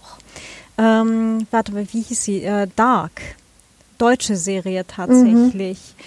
Mhm. Ähm, so ein bisschen gruselig auch, Ich glaube, Dark hieß sie. Bitte? War die nicht auch so gruselig, so horrormäßig? Nee, Horror, äh, Horror gucke ich mir tatsächlich nicht an, weil äh, das endet nur darin, dass ich dann mit äh, Licht in der gesamten Wohnung anschlafe. Ja, genau, geht mir genauso. Deshalb wollte ich das auch nicht gucken. Nee, äh, die ist tatsächlich unglaublich gut gemacht. So, und jetzt muss ich gerade ganz kurz nachschauen. Ja, sieht gut aus. Äh, Dark, genau, drei Staffeln, äh, deutsche Fernsehserie. Hm über, äh, also da kommt dann halt auch so Zeitreise und so weiter vor und wie diese Figuren aufgebaut werden und vor allem tatsächlich auch das Ende. Ich musste echt ein bisschen weinen. Okay. Das ist so cool gemacht, wie das Ganze dann am Ende aufgelöst wird. Und ähm, ja, ich weiß, äh, viele haben gesagt, äh, auch schon irgendwie äh, ein bisschen abgegriffen und so weiter. Aber dass sowas überhaupt aus einem deutschen oder deutschsprachigen, sagen wir, verbreitern wir es ruhig, aus, aus einem deutschsprachigen Fernsehstudio kommt, fand ich schon unglaublich beeindruckend. Hm. Also das ist wirklich so, ähm, ich weiß jetzt tatsächlich nicht, hatte ich jetzt auch gerade nicht, nicht schnell genug ähm, ähm, nachgelesen, äh, wie viele AutorInnen da ähm, mit beteiligt waren, diese Drehbücher zu schreiben, aber es ist wirklich, also ich fand es unglaublich beeindruckend. Okay. Dann traue ich mich jetzt daran. Wenn du sagst, es ist nicht so gruselig, dann mache ich das. Cool. Nee, ist es, ist es tatsächlich eigentlich nicht. Also, ähm, also zumindest äh, ich, nachdem ich bei nach The Sixth Sense schon nicht äh, gut schlafen konnte und nach 13 Ghosts, glaube ich, nicht äh, drei Wochen lang nicht allein in ein Badezimmer gegangen bin. ähm, kann ich zumindest sagen, also es war zumindest für mich äh, safe genug, aber ich freue mich dann über Feedback. Okay, ja, dann schaue ich mir das echt an. Ja, gut. Ich möchte auch noch kurz eine Empfehlung loswerden, weil das so eine Sache ist, auch wieder zum Thema besondere Dinge, die man vorher nicht kannte. Es gibt äh, so eine ähm, Audible-Serie gerade, die heißt Kohlraben Schwarz. So eine, so ein Mhm. Hörspiel ist es. Neun Stunden geht es. Und das Mhm. ist ja von Tommy Krabweis und Christian von Aster. Und ich mag die beiden ja total gern, was die für Sachen machen. Aber dieses Hörspiel ist einfach der absolute Knaller. Denn es ist, haltet euch fest, quasi so lokal bayerischer Krimi mit Mystery und mega brutal. Okay. Oh, wow, was für eine ja, Mischung. Ja, genau. Man denkt sich, hä, wieso gibt's das Genre nicht schon seit immer? Also es macht es macht mega viel Spaß anzuhören. Also da hat's mich einfach voll gerissen, weil am Anfang denkst du dir so, äh, was so, so was so in Rosenheim Cops mäßig, du hast ja Bayern so rum und dann passieren so krasse Sachen, wo du denkst, Moment mal, sind wir jetzt hier bei Akte X wie von früher und und das coole ist, das geht halt immer weiter, ja. Also nicht von wegen, es war nur ein Traum, sondern nee, nee, morgen wird's noch krasser und wir machen einfach genauso weiter und und also es ist also es war ein Riesenspaß. Hat mir gut gefallen. Cool. Ich finde das ganz spannend. Also äh, nach, jetzt nach Dark und jetzt diesem Kohlraben Schwarz, vielleicht werden ja äh, deutschsprachige Verlage und Medienhäuser und, und äh, Fernsehsender und so vielleicht auch mal mutiger oder etwas offener. Ja, wäre cool. Ja, das wäre das wäre total wünschenswert, weil was ich mir so anschaue, was halt so vom vom englischsprachigen Markt kommt, halt auch so genremäßig, ne, wo du halt so solche Sachen hast wie ne, also sehr cozy, aber Strickkrimis. Was? Knit one, kill two. Hä? Großartig. Muss mal kurz mal erklären, verstehe ich nicht. Krimis, die sich drum drehen, dass Leute halt nebenbei auch stricken.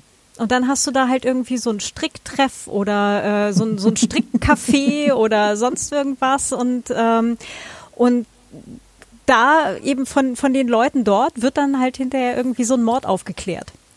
Okay. Weißt, also so so völlig völlig gegensätzliche Sachen, die dann halt einfach zusammengeworfen werden. Also halt sehr cozy Crime, aber ähm, aber total ja halt halt nett, weil weil sie weil sie sich halt auch drüber trauen und ich glaube die Serie, die eine, wo ich dann mal die ersten zwei Bücher von gelesen habe, hat mittlerweile über zehn Teile. Ja, why Ja, not? also Also, so- ich meine, und dann am Ende, man, man muss ja irgendwas tun, wenn man diese Dinger hört. Dann kann man auch gleich stricken. Ja, genau, zum Beispiel. ne, oder so dieses, ach verdammt, ich sollte diesen Schal, den ich da vor zehn Jahren mal angefangen habe, vielleicht mal fertig machen. Ja, genau. Hm? Genau. Ja. Nee, aber halt ne, einfach so, so klingt vielleicht total banal, aber sich da einfach auch mal so drüber trauen und es einfach machen. Ne? So. Ja, von den Verlagen wäre das Ja. super. Ich meine, die deutsche Verlagslandschaft ist ja eh gerade so ein bisschen schwierig, finde ich zumindest als Nischenautorin.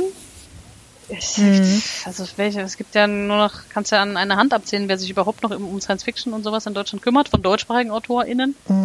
Da wird einfach geguckt, was ist in Amerika erfolgreich, das wird eingekauft und dann groß promoted. Also das ist schon schwierig. Und wenn es Ja. dann mal so ein paar schöne Sachen schaffen an die Öffentlichkeit und damit auch gezeigt wird, dass quasi das Interesse da ist, das wäre natürlich eine tolle Sache. Hm. Schreiben Sie mir ein Buch, das genauso ist wie. Ja, furchtbar. Äh, Da wären wir wieder bei dieser schrecklichen Software. Wie heißt der nochmal? welche davon? Es gibt so viel Ja, davon. die, die so wie so ein Kofferwort klingt. Ähm, Der Satan Archäologe, die alkoholische nee, Wunschporn? das ist ja, ich habe es heute erst wieder gelesen. Ein, der, er sagt ja selber, es wäre ein ähm, Perspektivwort, weil diese also Fernrohre Perspektive heißen. Und ah, egal, das ist das Fach. vielleicht. Te- Te- Teleskopwort. Ja, ja, genau, ja. Teleskope.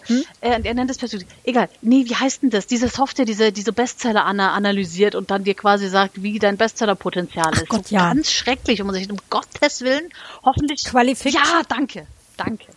Da, genau, da gab's aber halt auch schon vorher ein englischsprachiges, äh, einen englischsprachigen Vorgänger, den ich mir aber jetzt nicht gemerkt habe. Und es gibt auch dieses äh, Buch, der Bestseller-Code. Der, das ist tatsächlich ganz interessant, weil es von der Frau äh, geschrieben ist, die bei diesen, äh, bei diesen Literaturanalysen dabei war. Aber das ist ein anderer Punkt. Ähm, und ja, äh, dieses, äh, das ist schwierig. Ja.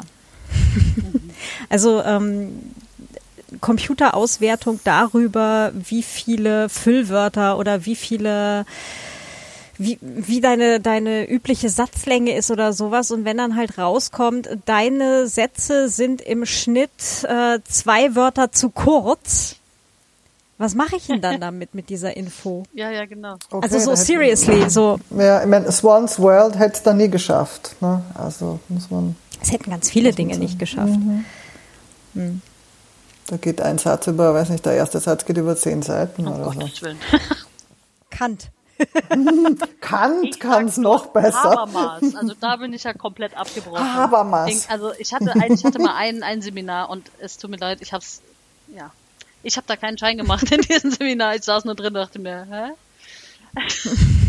Ein krasser Typ. Hm, Gibt es aber mehrere von, von krassen Typen. Ich habe ja tatsächlich meine Magisterarbeit über Schelling geschrieben. Wirklich, Ja. Hut ab, Hut ab. Das war, es war eine Herausforderung. Das glaube ich Alter sofort. Schwede.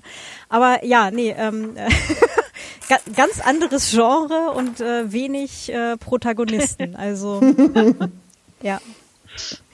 Ja. Ja. Ähm, habt ihr noch äh, Dinge, die die HörerInnen auf jeden Fall wissen sollten? Theresa, du vielleicht. Äh. Haltet Abstand, tragt eure Masken, benutzt die Corona-Warn-App. Bitte. Ja, das ist am wichtigsten gerade. Unabhängig von Literatur. Bleibt Ja. zu Hause, lest, lest Bücher, bis der ganze Schmarrn vorbei ist. Lithografs hat übrigens Masken mit Buchaufdruck. Oh, nice. Hier bitte gleich in die Shownotes rein. Guck ich mir an. Ja. ich mache eine Notiz. Ja, also Stabilisierung, wie gesagt, ist ja ähm, das Gebot der Stunde. Das ist ganz wichtig. Und Literatur kann wunderbar dazu beitragen. Ja. Das ist ein sehr, sehr schönes Schlusswort. Ich auch. Ja. Dann ganz, ganz herzlichen Dank, äh, Christina und Theresa. Es war super Danke spannend. euch. Ja, danke, dass ich mit euch hier Ja. sein durfte. Ja, ebenfalls danke. Es war sehr launig auch. Sehr schön. Ja, sehr gerne auch wieder. Aber hallo. Wunderbar, jederzeit. Genau. Super, dann sagen wir hier mal Tschüss und äh, wir hören uns in der nächsten Folge. Tschüss. Tschüss. Auf Wiederhören.